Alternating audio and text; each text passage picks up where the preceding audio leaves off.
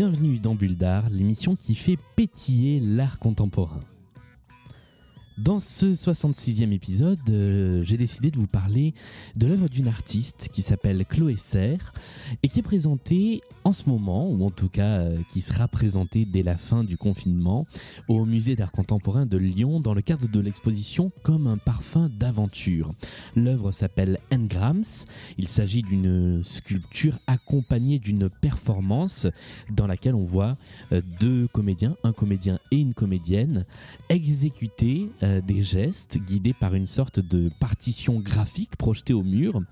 Et ces gestes rappellent d'une part le quotidien euh, de, la vie, d'autre part la communication entre les gens via par exemple le téléphone portable, et puis ensuite aussi eh bien, tout ce qui évoque la réussite, ou en tout cas l'idée qu'on se fait de la réussite. C'est une performance que j'ai pu voir au moment de l'inauguration euh, de l'exposition, il, il, y a quelques temps de ça maintenant, c'était début octobre, et j'ai demandé à Chloé Serre si elle acceptait de me parler un petit peu de cette performance, de la conception de cette œuvre et plus globalement de son travail. Et elle a accepté de m'accueillir dans son atelier de Noisy-le-Sec en Seine-Saint-Denis il y a quelques jours pour en parler. Bonjour Chloé Serre. Bonjour. Et merci d'abord de euh, nous accueillir dans, dans votre atelier. Euh, ici à, à Noisy-le-Sec, qui, qui, est un atelier où euh, vous êtes en résidence en ce moment. Exactement, ouais. oui. Je bénéficie de cet atelier qui est un atelier de logement euh, pendant la durée de la, de la durée de la résidence qui est de six mois. Ok, avec une exposition à la fin? Pas une exposition parce que voilà les conditions ne le permettent pas, mais une restitution qui est sous forme de performance, donc euh, le 19 mars, si tout va bien. voilà. On va, on va parler un petit peu de, de, de votre travail. Mais euh, moi, je voulais commencer en fait par parler d'une œuvre en particulier, euh, qui est celle avec laquelle j'ai découvert votre travail, qui est présentée, alors évidemment pas en ce moment puisque oui. les musées sont encore fermés, mais au MAC, au Musée d'Art Contemporain de Lyon. Euh, la pièce s'appelle Engrams, oui, c'est ça? C'est cela. Et c'est à la fois une sculpture, une performance, et ça... Alors, J'aurais du mal à le, à le décrire. Est-ce que, est que vous voulez vous essayer à l'exercice de, de, présenter un de, peu euh, comment je... fonctionne ce, cette pièce? Oui, oui, bien sûr, je vais, je vais essayer. Euh, c'est une performance euh, sculpturale. Mm -hmm. C'est comme ça que je nomme euh, mon travail. Euh, qui s'articule en fait euh, autour donc, de sculptures et euh, la mise en mouvement de ces sculptures afin de réaliser un script. Et là, la, spécificité qu'il y a dans cette performance-là par rapport à, euh, tout mon, toutes mes autres pièces, c'est qu'elle elle a une partition qui est projetée euh, sur le mur euh, voilà, dans, dans, lequel se trouve toute l'installation et qui est une partition cryptée que les performeurs doivent suivre. Donc en fait, euh, si d'un point de vue très formel, elle est composée comme d'un plateau de jeu mmh. qui est similaire à un pavé numérique géant, plus ou moins, ou euh, des petites estrades. Euh, petites, elles font un mètre sur un mètre quand ouais. même. Ouais, c'est quand même assez, ouais, assez ouais, imposant en fait oui, dans oui, la salle d'expo. Ouais. C'était assez chouette d'avoir cette opportunité de, de pouvoir penser, on peut dire le mot, une scénographie quelque part parce que c'est c'est quelque chose comme ça, une scénographie assez, assez importante. Donc euh, là, j'avais envie euh, d'avoir... Je suis partie de ce dessin, de ce quadrillage, de ces, de ces, euh, de ces cases qui me permettaient finalement d'introduire une première règle du jeu, c'est-à-dire de marcher de case en case ouais. et de pouvoir les numéroter et du coup de pouvoir après développer de mettre des de pouvoir mettre des objets des objets sculpturaux sur les cases et très vite euh, j'ai travaillé avec un graphiste Tom Cazin un graphiste exceptionnel je tiens à le dire euh, voilà on a pu tirer de cette de ces formes plastiques une forme euh, graphique qui est celle de la performance, enfin de la, pardon, du, de la partition. Ouais, de la partition, voilà. Et donc c'est euh, vrai que si, si, on le décrit très euh, très prosaïquement, il y a mm. effectivement neuf petits carrés sur lesquels les, les, performeurs, enfin le performeur et la performeuse euh, monte, se déplace, et il manipule d'autres sculptures qui sont des, des, objets euh, pliables qui peuvent euh, même enfiler, je crois. Oui, oui, complètement. Il y, y, a deux matérialités. Il y a donc ces sculptures au sol qui sont en bois et elles sont, j'allais dire, habitées. Mais oui, ça va bien parce que j'appelle ces surfaces-là des surfaces habitables. Mhm. Donc elles sont habitées par des sculptures en feutre qui est le feutre, une matière que j'aime énormément, euh, parce que c'est à la fois rigide, ça résiste et que c'est complètement modulable. Et donc du coup, ça permet que les objets se transforment en de multiples objets, mais je reviendrai, euh, je reviendrai à ça. Et donc les sculptures peuvent être euh, permutées, permutables et, euh, et deviennent vêtements, oui, parfois, et costumes. Donc petit à petit, quand on est face à cette, à cette performance qui commence, on voit effectivement les personnages se déplacer de case en case, réaliser des, des actions. Et petit à petit, on comprend, ou alors peut-être que je me suis complètement trompé, mais que euh, ça raconte euh, la journée type d'une personne euh, avec bah, la maison, la chambre, la salle de bain, le bureau, les toilettes, et que, en fait, cet espace de neuf cases, c'est presque neuf temps de la journée. Oui, alors il y a trois parties en fait. C'est une, performance assez complexe, ça dure que 20 minutes, mhm. mais il y a trois actes. Le premier est celui du, quotidien, vraiment euh, du déplacement quotidien, de la routine dans ce qu'on entend le plus trivialement par routine, euh, métro, boulot, dodo. C'est vraiment ça. Donc euh, oui, il y a Karine Oberndorfer qui est une comédienne avec qui je travaille depuis bah, maintenant quelques années sur plusieurs sur plusieurs performances, qui joue le rôle de ce Sims, hein, parce que ça fait vraiment penser aux Sims. Oui, c'est vrai de se lever, d'aller prendre un café, d'aller euh, d'aller prendre une douche, de s'habiller, le lit se transforme en mallette. Après, il y a une sculpture qui symbolise le paillasson pour symboliser le seuil.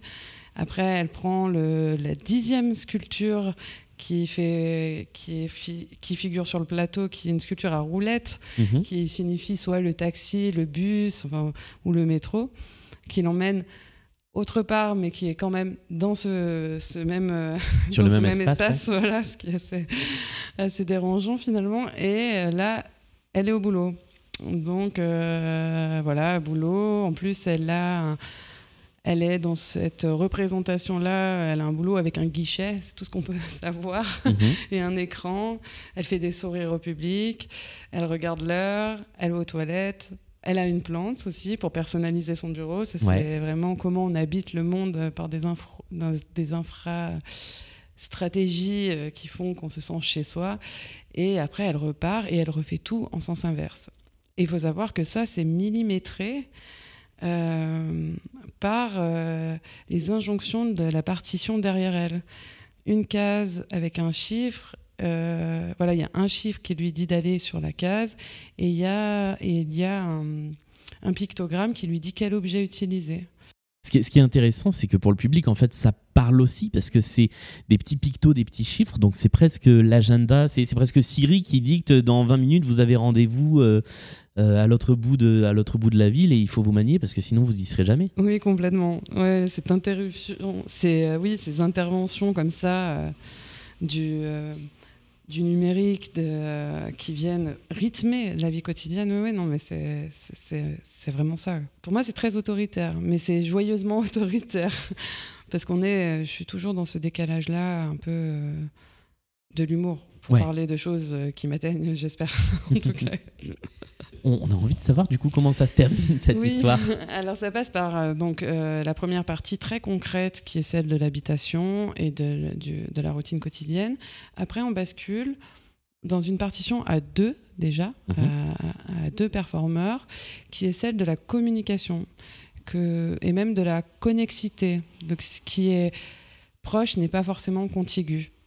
Donc euh, là c'est vraiment euh, la communication à travers, de, à travers ces nouveaux dispositifs de communication qui changent la communication. C'est vraiment McLuhan. Euh, Ouais. Le, le médium, c'est le message. Et, et donc, dans cette partie-là, elle commence par un coup de fil. La partition montre euh, un A. Oui. Montre un A qui essaye de joindre B. Après, on voit sur l'écran la, la, la qui sont supposées être la tonalité euh, d'attente. A et B rentrent en conversation et on voit une partition qui nous dit bla bla bla. Donc en fait, eux, les performeurs, euh, utilisent une euh, sculpture donc en feutre qui est vraiment extensible, en tout cas qui est la plus grande de, la, de, de toute cette installation, qui est un téléphone, un téléphone euh, avec des fils. J'ai connu le téléphone euh, et je suis très marquée par ça. J'avais très très peur de répondre au téléphone quand euh, le téléphone fixe. Et, et c'est vrai que maintenant, le téléphone, c'est plus du tout un objet qu'on questionne. En Ouais. tout cas, si, on le questionne, mais il fait partie d'un quotidien, il est toujours présent. Donc là, c'était assez drôle d'avoir cette sculpture qui relie les deux comédiens et- par des fils avec ce- ce- ces mouvements de synchronie, désynchronie. Et, euh, et dans cette partition, ce qui arrive à l'écran, c'est qu'ils sont spammés en fait. Ils sont spammés par plein de notifications qui viennent euh, perturber leur langage. Ouais. Donc, euh, et des, des métacommunications du téléphone en lui-même, qui devient le langage plus que. Puisque eux parlent, mais il faut, faut savoir que toute la performance est muette. Oui, c'est vrai Voilà, qu'on oui, l'a pas dit, oui, mais ouais. vrai, ouais. Donc euh, toute la performance est muette. Donc euh, il simule une conversation au téléphone et à l'écran, la partition, on voit sur la sur la partition, on voit des notifications de demandes d'amis, de de nouveaux emails et c'est limite les métacommunications qui forment le dialogue. Et en même temps, c'est vrai que c'est un truc qu'on vit tous les jours. Si on est au téléphone, qu'on n'a pas l'oreille collée au téléphone, on est très vite perturbé par la moindre notification qui arrive. Et ça s'entend. Quand on parle à quelqu'un qui est en train de lire autre chose, ça, ça, ça complètement. s'entend. Ouais. Et même avec les, les signaux sonores qui sont aussi, euh, pareil, perçus par les, les deux interlocuteurs dans, des fois. C'est vrai que là, il n'y a pas de son dans celle-ci et de performance. Mhm. S'il y avait des sons, ça serait des petites alarmes. J'aurais bien aimé. Ce que, j'ai trouvé intéressant euh, dans cette partie-là de la, de la performance, c'est qu'en fait, toutes ces petites notifications qui parasitent un peu le tout, euh, moi, ça m'a aussi raccroché finalement au récit, parce que c'est quelque chose qui est tellement familier que euh, là, je me suis dit, ok, si je me posais une question avant sur ce qui était en train de se passer, là, il n'y a plus de questions possibles, parce que c'est- universel. Oui, c'est en plus, oui, c'est exactement ça, parce qu'au début, elle est très, très, très cryptée, euh, cette partition. On voit des B, on voit des A, on voit. Et d'un coup, on a un langage euh, qui est universel et euh, voilà, qui est celui des notifications. Et là, on comprend vraiment peut-être l'enjeu de, celle-ci, de, de, de cet acte, qui après euh, bascule euh, sur les SMS. Ouais. Et c'est pareil, euh, les SMS euh, qui sont symbolisés par l'envoi de balles, Mhm. il se jette une, une sorte de balle. Et euh, c'est une partition très courte, mais qui pour moi euh, était. Je, l'aime beaucoup celle-ci. Il il c'est sur l'hyper-disponibilité et la violence de, de la non-réponse finalement. Parce que maintenant, de ne pas répondre, ça, on va se poser. euh, voilà, ça engendre beaucoup plus. euh, de choses que juste se dire bon bah il répond pas ou Ouais. elle répond pas quoi. Le, le pas fameux grave. petit vu Oui, euh, des messages c'est Facebook. ça. Ouais. Là, on l'a pas symbolisé. On a, on a donc c'est pareil sur l'écran, on voit les balles qui sont envoyées et on voit euh, les textes des messages qui ne sont pas les textes des messages, qui sont l'intention du message. Mhm. C'est-à-dire, euh, je prétends t'écrire quelque chose juste pour t'écrire. Voilà, en anglais. Euh, c'est vraiment les métadonnées ou les sous-entendus qu'il y a dans les messages, peu importe finalement le, le, le, le fond, c'est la, enfin, c'est la forme là qui compte, en tout cas le, la métacommunication. Et après, euh, et si à un moment donné, il lui répond OK. With a point. Ah oui, c'est ça. Oui, Ça, ça m'a un beaucoup point. fait rire. ouais. Oui, parce qu'il y a un point. ouais. Parce que souvent, la ponctuation, quand elle est mise ou enlevée, elle signifie quelque chose dans les messages. Donc euh, voilà, c'est une toute petite partition euh, qui figure dans l'acte 2. Mais euh, qui pour moi est lourde de sens. Et après, on bascule sur la troisième, qui est la mise en chorégraphie tout simplement des swipes de, de Tinder. Ouais. Hum, Et alors là, ce qui est fou, c'est à quel point en fait c'est clair et limpide, alors que c'est un truc qui est pas vieux finalement, le, le swipe sur Tinder.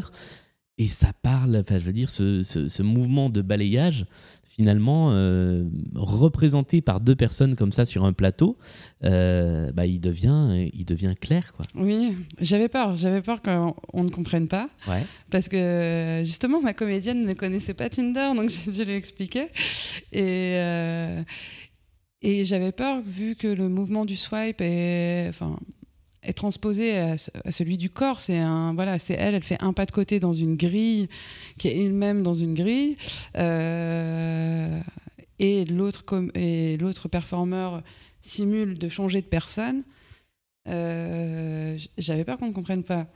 Et finalement, si, c'est plus, euh, plus compréhensibles. Et... Et à la fin, en plus, il termine finalement, après avoir communiqué comme ça par tous ces, tous ces moyens-là, chacun termine seul, finalement. Oui, c'est ça, c'est ça. oui, oui, il y, a- il y a une rencontre à un moment donné, hein, il y a un match, Mhm. sauf que ça n'empêche pas de continuer l'utilisation de Tinder. Voilà. Et donc, du coup, ils restent tous les deux euh, seuls. Et la dernière partition, qui peut sembler la plus compliquée, Ouais. Parce qu'on passe à un autre stade, donc on a fait vraiment le quotidien, le concret, la communication qui commence à être quand même euh, plus impalpable.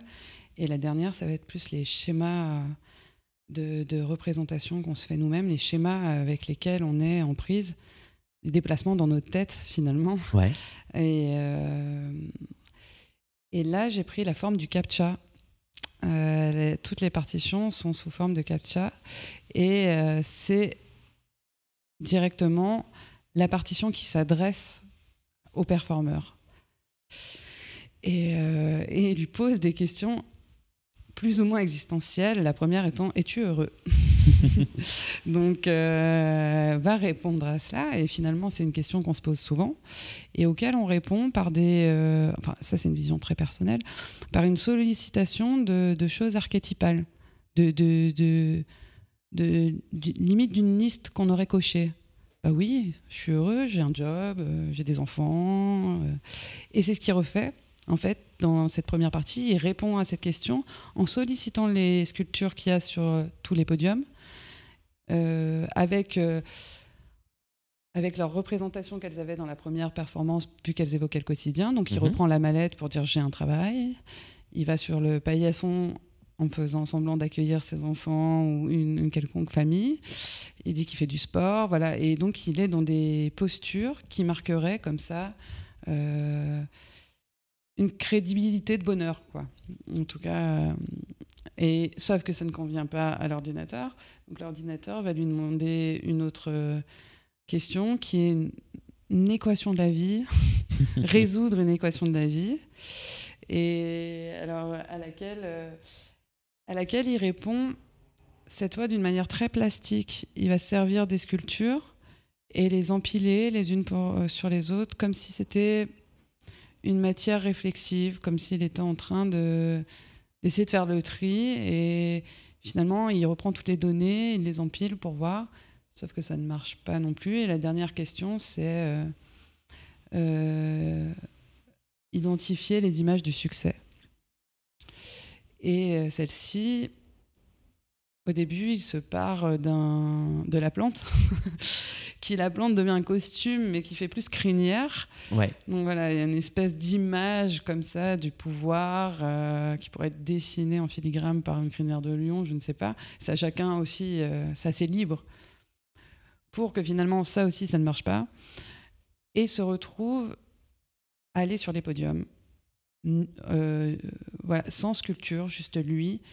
Et là, c'est vraiment une. euh, c'est quoi la clé du succès? C'est peut-être cette superficialité d'être sur un podium à un moment donné, d'être vu, et il y a l'autre euh, performeur qui l'applaudit, euh, comme ça.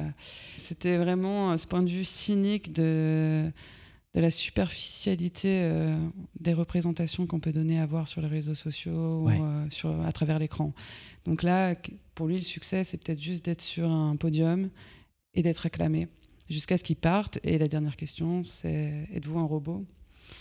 Voilà, qui est le but en soi du captcha, savoir si on est oui, un qui robot est finalement la vraie question. ouais. C'est ça. Donc voilà, c'est un peu tout le récit de la performance. Et cette performance, c'est vrai que vous le disiez tout à l'heure, elle est. Alors, je ne sais pas si on peut dire qu'elle est drôle ou amusante, mais en tout cas, à plein de moments, elle fait sourire. J'espère. Soit parce que, enfin, voir euh, rire. Moi, il y a un ou deux moments euh, sur la séquence Tinder, je me suis marré parce que euh, déjà, les, les, deux comédiens sont hyper expressifs et jouent vraiment les, les, émotions, et donc c'est bah, communicatif. La, la, place de l'humour, justement, dans, dans une narration comme ça, dans quelque chose de, de muet qui peut donc être mm. parfois difficile à, à saisir, elle est importante, cette place-là? Oui, moi je peux pas. Euh, je pense que c'est typiquement personnel en fait. C'est aussi des stratégies que j'ai mis en place moi-même dans ma vie personnelle de réceptionner le monde avec humour. Euh, ça permet euh, d'aller de l'avant. C'est un peu un peu niais dit comme ça, mais je trouve que c'est une belle arme.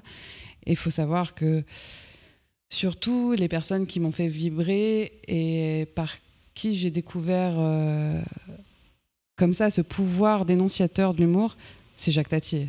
donc euh, voilà, c'est Jacques Tati, Pierre Etex. Il a cette faculté de, de dénoncer euh, par l'intermédiaire d'un personnage qui pourrait sembler malhabile euh, un monde finalement qui, qui est inadéquate. C'est pas le personnage qui est malhabile en fait, c'est le monde dans lequel il évolue qui est malhabile.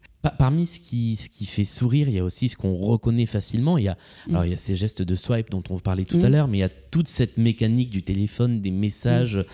Ça m'a fait penser à cette, à cette vidéo de Julien Prévieux sur les, les gestes euh, qui avaient été brevetés, qui avait imaginé une chorégraphie à partir de, de gestes, de double tap, de swipe. Et en fait, ça, ça rend le ça, rend les œuvres très familières. En fait, cette chorégraphie, euh, c'est presque du, du, sample ou de la citation de choses qu'on reconnaît. Oui, j'aime bien cette idée de sample. J'aime beaucoup cette idée de sample. Oui, mais de toute façon, je pense que je, je, peux parler que de ce que je connais. En tout cas, c'est comme ça que j'envisage mes, mes, pièces. Et, et ce qui m'intéresse, euh, c'est vraiment cette question du singulier dans le commun. Et. Euh, du commun dans le singulier. Voilà, comment, euh, en parlant de choses très communes, on peut toucher une individualité et comment, quand on parle d'une expérience singulière, on arrive à parler d'expérience commune. Et bien évidemment qu'on est touché euh, tous par ces nouveaux moyens de communication. Ces nouveaux moyens de communication. Euh, depuis qu'on parle de, cette mm. pièce, euh, euh, il y a beaucoup de mots qui sont revenus, qui sont des mots du vocabulaire du théâtre. Et on en parlait un petit peu avant de commencer à enregistrer. Dans, dans, une performance, pour vous, qu'est-ce qui est du domaine de l'art plastique, de l'art mm. contemporain? Qu'est-ce qui est du domaine du, du théâtre et, et peut-être même d'autres disciplines? C'est vrai que souvent la performance, on la rapproche à la danse aussi. Mm. C'est quoi cet hybride qui est un petit peu au milieu de tout ça Parce que c'est une très vaste question. Hein. Oui, ça c'est la question que je que j'essaye d'élucider en ce moment euh, pour positionner puis que j'ai enfin que voilà, c'est une question qui va me travailler, je pense encore longtemps dans ma pratique. C'est finalement l'introduction du spectacle vivant, d'une transversalité dans l'art contemporain euh, qui se nomme performance pour l'instant euh, sauf que pour moi, je n'envisage pas et je réduis pas la performance à, ça, mais souvent les performances sont événements, comme je disais, euh, sont événements, euh, animent un peu l'exposition. Et moi, je les pense comme, oui, c'est là où j'emprunte au, théâtre quelque chose, c'est que je les pense comme une narration, comme un récit à déployer avec des temps. D'ailleurs, je travaille avec mes comédiens, on a ces retours-là de, choses que j'ai écrites qui ne fonctionnent pas en réalité, en fait, dans le vécu, dans l'expérimentation de la performance. Donc on retravaille ensemble. Après, moi je parle de sculpture et pas de décor ni d'accessoires, parce qu'elles ont aussi leur vie, j'espère, euh, sans ce temps performatif, qui est une invitation qui est peut-être souvent une frustration hein, quand les personnes sont venues voir des expositions euh, dans lesquelles j'ai pu montrer des pièces et qu'elles n'étaient pas performées. Ouais. Il y a cette frustration de se dire mais comment ça s'articule? C'est le vivant qui articule ça. Donc euh, après, voilà, moi j'aime ces temps de fêtes foraines euh, qui sont pas animés. J'aime le temps du, du cadeau qui n'est pas déballé Mhm. parce qu'il y a plein de promesses. Et donc j'espère que quand on, on vient voir une pièce à moi qui n'est pas performée, j'espère qu'il y a cet effet-là dans les sculptures assez séduisant, assez esthéti- esthétique ou ludique, qui pousse le spectateur à revenir au moment choisi quand il y a la performance pour se dire ah mais je m'étais pas du tout figuré ça ou ah euh, c'est comme ça que ça fonctionne euh, le jeu est en action quoi Et par exemple, dans, dans la performance dont, dont on a parlé, la partition qui est euh, affichée, euh, moi je l'ai vue euh, donc euh, activée avec Mhm. les, les comédiens sur le plateau. Quand le- l'espace est vide, est-ce que la partition défile quand Oui. même? Donc Oui. c'est encore plus mystérieux finalement. Oui, et surtout que c'est une autre version de la partition. C'est une version où il n'y a pas le même timing pour qu'en une minute et quelques, on puisse voir toute l'entièreté de la partition, ce qui doit être un peu oppressant. Je ne l'ai pas encore vu vu que le musée a fermé après à cause des conditions euh, sanitaires. Et euh, oui, donc il y a ce... Il y a, il y a la, la partition donc qui est l'entièreté de la partition mais pas timée euh, voilà, pour être jouée. Il y a les deux costumes Mhm. qui sont des costumes que, qui représentent un peu des pions, voilà, unisex. et il y a une autre vidéo qui est une vidéo où on filme du dessus, juste les déplacements. Parce que ça m'intéresse pas d'avoir une vidéo qui retrace le moment de la performance. Voilà, qui soit témoignage de performance, sans quoi la performance n'a plus lieu d'exister, il y a une vidéo. Mais là, c'était intéressant parce que c'était un point de vue que le spectateur ne pourrait jamais avoir. Et en filmant du dessus, les sculptures deviennent vraiment les pictogrammes. Vraiment, vraiment, il y a cette similarité et on voit juste des personnes se déplacer. Ça fait très cache hamster, c'est horrible. mais, mais ça donne une autre euh, virtualité. La sculpture et le temps de performance, ils sont faits pour vous pour exister ensemble, enfin pour en tout cas être liés euh, Mm. Matériellement ou pas matériellement l'un à l'autre, ou il pourrait y avoir de la sculpture que vous feriez qui ne serait pas faite pour être performée à un moment ou à un autre. C'est une question que je me pose, mais en fait, euh, elle se répond. Euh, J'ai j'ai répondu à cette question dans ma pratique. Non, je n'arrive pas à dissocier euh, la sculpture sans la, manipulation et sans le vivant.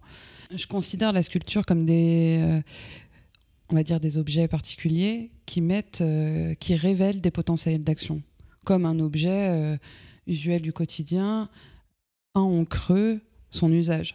Et là, ce qui est très intéressant dans la sculpture, c'est que c'est moi qui donne les usages, c'est les, c'est les performeurs qui vont en donner les usages, et les usages sont multiples. Il s'avérait, hein, on m'a demandé, euh, parce que le budget de la performance, c'est quelque chose. Donc Ouais. c'est vrai que pour une économie même d'artiste, euh, de... mais j'arrive pas à penser euh, des pièces qui ne soient pas globales, en fait, sans... Et encore, j'aimerais qu'elles le soient encore plus. J'aimerais avoir des musiciens tout le temps. et des... Voilà, j'aimerais que ça se rapproche vraiment plus de, quelque chose de la mise en scène. Mais non, pour l'instant, euh, j'ai une pratique qui s'ancre vraiment euh, dans un dispositif sculptural et pensé souvent pour des comédiens précis ou pour une activation. C'est la question que j'allais vous poser, c'est Mm. est-ce que vous vous verriez du coup basculer sur euh, une appellation de metteur en scène? Euh, mais je suis en train de lire le livre euh, de Peter Brooks Ouais. super intéressant qui explique euh, justement son travail de mise en scène. Donc moi, j'ai jamais fait de théâtre, jamais fait de la danse ou en tout cas un niveau dérisoire, et j'ai dû performer euh, par la force des choses dans, certaines de mes pièces. J'aimerais bien rencontrer des metteurs en scène, des scénographes, des mais je suis assez confortable dans ma position d'artiste plasticienne. Je suis vraiment très confortable parce que finalement, c'est un endroit qui me permet d'aller où je veux, avec la légitimité que moi je me donne finalement, euh, sans prétention. C'est vraiment. Voilà, je, je sais que je ne fais pas du théâtre, je sais que je ne fais pas de la danse, je fais des œuvres plastiques qui, sont, euh, qui font appel à tout ça. Là, on est dans, dans votre atelier, on va, on va en parler quand même un petit peu, euh, puisque en fait, euh, devant, euh, devant nous et, et- et entre nous, il y a une table avec, euh, bah, avec la miniature justement de, de la performance, avec un, un petit personnage, on dirait un pion de, de Carcassonne. Mais c'est ça, Ah bah voilà. c'est exactement ça. et, et, puis des, des, papiers découpés, des, des petites formes. Comment est-ce que vous préparez, justement, avant d'entrer en répétition, vos, vos, vos pièces? Alors, j'ai pas ce luxe, et c'est vraiment quelque chose que j'aimerais avoir un jour. euh, en tout cas, j'ai pas trouvé euh, cette formule-là, euh, d'avoir une écriture de plateau de A à Z. C'est-à-dire d'avoir des comédiens avec moi au stade embryonnaire de l'idée et de pouvoir la faire fructifier avec eux. Mais là, comment ça se passe? Ben, je, je lis, je lis beaucoup. Ouais. Je prends des notes, je prélève souvent des, des mots, des syntaxes qui font écho d'une for- de qui résonnent plastiquement très fort euh, chez- euh, en moi. Et c'est comme si, à travers des livres euh, qui sont de l'ordre de la sociologie, de l'anthropologie, naissaient des formes. Voilà, c'est, ça paraît complètement ésotérique, mais euh, pour moi, j'a- j'arrive à, à me dire, tiens, ça, quelque part, dans le langage ou dans l'idée, ça sous-tend telle forme, tel mécanisme. Donc après, je, je construis des maquettes. J'ai pas une pratique d'atelier euh, classique dans le sens où tous les matins, je vais dans mon atelier, je regarde avec mes matériaux ce que je peux faire. ouais. Vu que je pense des projets, Mhm. J'ai pas cette économie-là. Je fais plus des maquettes. Là, ça se rapproche vraiment, je pense, d'un travail de scénographe. Et ça va être au dernier moment que euh, je me lance dans la réalisation, souvent. Et j'ai besoin d'un temps de décantation, d'ailleurs, de, de, de- de tout ce que j'ai lu, en me disant, ah, avec toujours ces phases de panique, en disant, je vais jamais réussir à mettre tout ce que j'ai envie dedans. Et finalement, c'est magique parce que dès qu'on arrive à lâcher prise, on se voit qu'il y a même plus de choses qu'on met à l'intérieur que ce qu'on aurait que ce que j'en aurais pensé. Donc là, devant vous, c'est des maquettes, oui. des maquettes faites de briques et de broc, de, de papier souvent. hein. Ça me permet de, de, de- de matérialiser vraiment mes envies, de voir qu'il y a des choses qui ne vont pas marcher, qui vont marcher, et surtout d'un point de vue budgétaire, de, enfin voilà, de pas user. euh, parce que j'aime travailler avec des matériaux nobles, euh, du chêne ou, ou des beaux tissus, et euh, même si je fais des maquettes échelle 1, voilà, j'essaye d'avoir cette économie-là, de pas euh, de prévoir vraiment euh, de rentrer dans un budget, tout simplement. Hein, ça- Au, au mur, il y, a deux, euh, il, y a, il y a deux structures qui sont. euh, Alors, si je vois bien, parce que je suis un petit peu loin, mais c'est du feutre. Oui, oui, oui. euh, qu'on retrouve aussi, vous le disiez, dans, dans la performance, et avec cette autre particularité d'être en couleur euh, assez vive. Ouais. C'est deux éléments qui sont importants pour vous dans votre langage visuel? Le feutre et la couleur? Ouais, Euh, Oui, bah, le feutre, c'est une passion. dire, hein. passion feutre. non, mais c'est vraiment une, une plasticité incroyable. C'est- magnifique.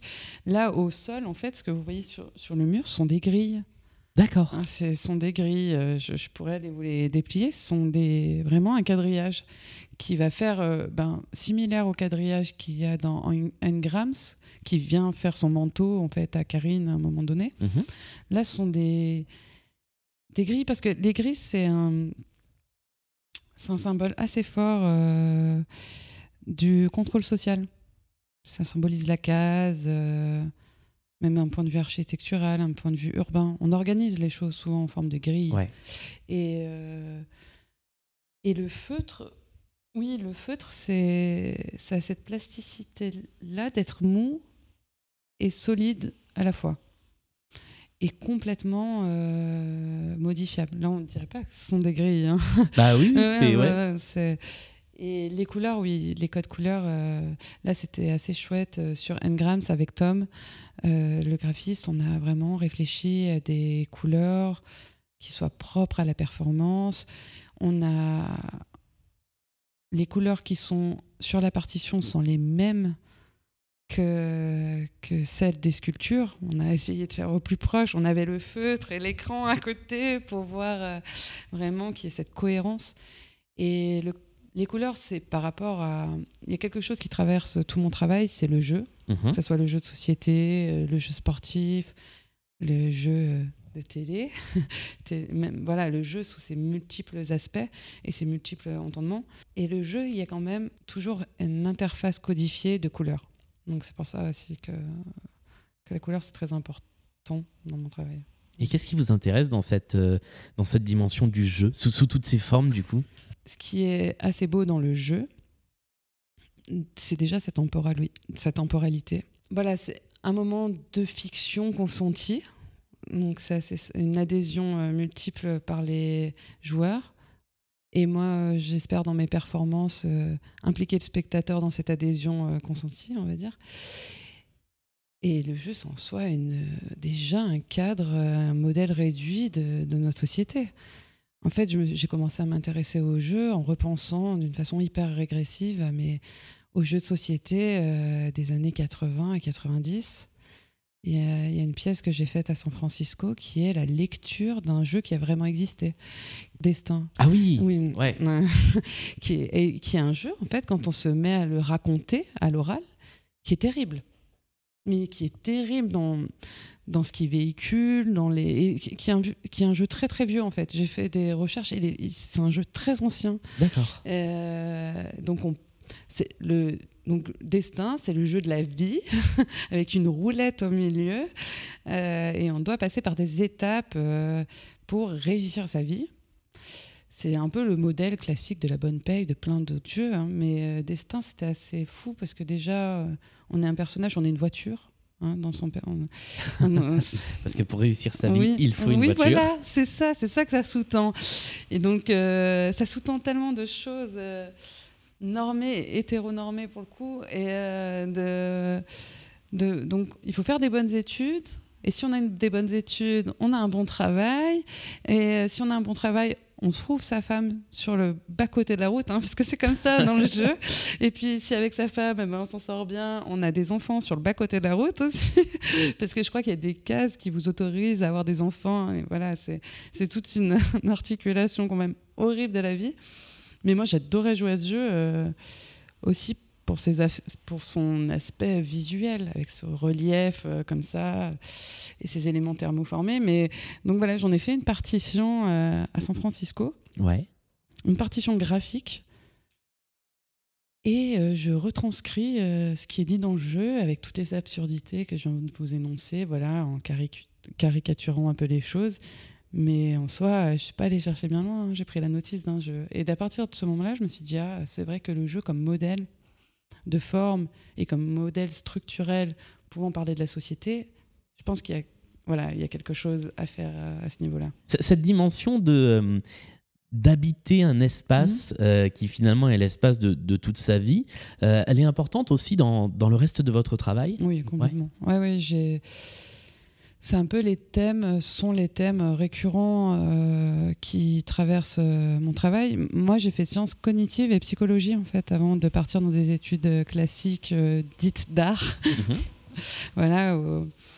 Et, et en neuropsychologie, donc un neuropsychologue, malheureusement, il n'a pas trop d'impact curatif, on va dire, je sais pas si c'est dit comme ça, enfin, en tout cas, il n'y a pas cette possibilité de soigner comme on l'entend des lésions cérébrales. Par contre, son travail, ce qui est très intéressant, c'est qu'il élabore des stratégies de vie avec les patients pour compenser ce, déficit sensoriel lié à la, à, la, à la, lésion. Et je me suis dit, mais c'est hyper intéressant comme travail de trouver des autres modalités de vie pour euh, des personnes ben, cérébro-lésées qui ne vont pas, voilà, qui vont pas voir, euh, avoir accès à la moitié de leur champ visuel ou voilà des, choses assez dramatiques. Mais ce terme de stratégie euh, et d'adaptabilité, on n'a pas besoin d'aller le voir du côté de la pathologie, on le fait tous. Enfin, La plante au bureau, c'est une façon de se sentir chez soi dans un environnement qui, voilà, c'est une façon de s'approprier un environnement. Je crois que mon travail, il est vraiment lié à qu'est-ce qu'habiter le monde, comment, même si c'est ça paraît très général et mais on mais on est et entre nous surtout comment on arrive à vivre communément par ces règles euh, imposées par la société dont souvent on, ne fait pas attention. Ma première exposition, elle était sur ça, sur les rites d'interaction euh, euh, liés. Euh, j'avais lu voilà, Erwin Goffman pendant mes études universitaires et voilà tous les rites d'interaction qui sous-tendent une relation de coprésence. Et c'est hyper intéressant parce que c'est des règles de distanciation. Bon, bah maintenant, voilà, elles sont réglées en plus. Euh, donc ça, c'est drôle. Mais enfin, non, c'est pas drôle du tout. Mais, mais, mais qui fait que, par exemple, si vous connaissez quelqu'un, vous allez être plus proche de lui que si, que, que si vous marchez à côté d'un inconnu. Moi, en tant que, qu'autre personne qui marche dans la rue, je vais pouvoir identifier des gens qui me semblent ensemble ou pas. Enfin voilà, il y a plein plein de règles tacites euh, de si je monte dans un bus et qu'il n'y a qu'une seule personne, je vais pas aller m'asseoir à côté d'elle. Sinon, elle va flipper. voilà. non, mais c'est. Et, et j'avais mis en scène ça par l'intermédiaire des sculptures. Euh, des sculptures qui recréent des environnements d'espace public et qui redessinait du coup un peu ces gestes euh, de positionnement. Et alors, il y, a quelque chose qu'on n'a pas dit depuis le début, euh, et peut-être qu'on aurait dû commencer par ça, et je pense qu'on terminera par ça en fait.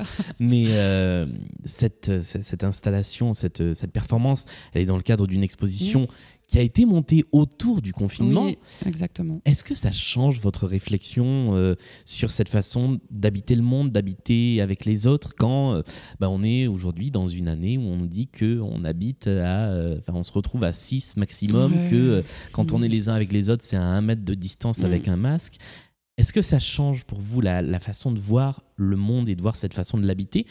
Et du coup, est-ce que c'est quelque chose que vous commencez à prendre en compte dans, dans votre travail? Je pense que comme tout le monde, oui, oui, ça, ça change beaucoup. Bah, c'est euh, typiquement Ngram. Euh, j'étais invitée et donc il y avait déjà le projet de l'exposition qui était autour de ça. Et au début, Ngram ne s'appelait pas Ngram. Ouais. Il s'appelait Ici. Parce que finalement, ce que nous impose euh, le confinement, c'est voilà, le ici n'existe pas sans le ailleurs. Mais quand on nous enlève le ailleurs, ce qui voilà, ce qui se passe un peu en ce moment, euh, il faut retrouver dans le ici un ailleurs. Il faut essayer de recréer un ailleurs dans le ici pour euh, pas devenir euh, complètement fou, j'ai l'impression. Et, donc oui, oui, oui, ça. Mais ça amène beaucoup de choses plus que des réflexions. En fait, ça amène tellement ça a un impact tellement personnel que, que bien évidemment, même pour en avoir parlé avec d'autres artistes, euh, ça influence notre travail.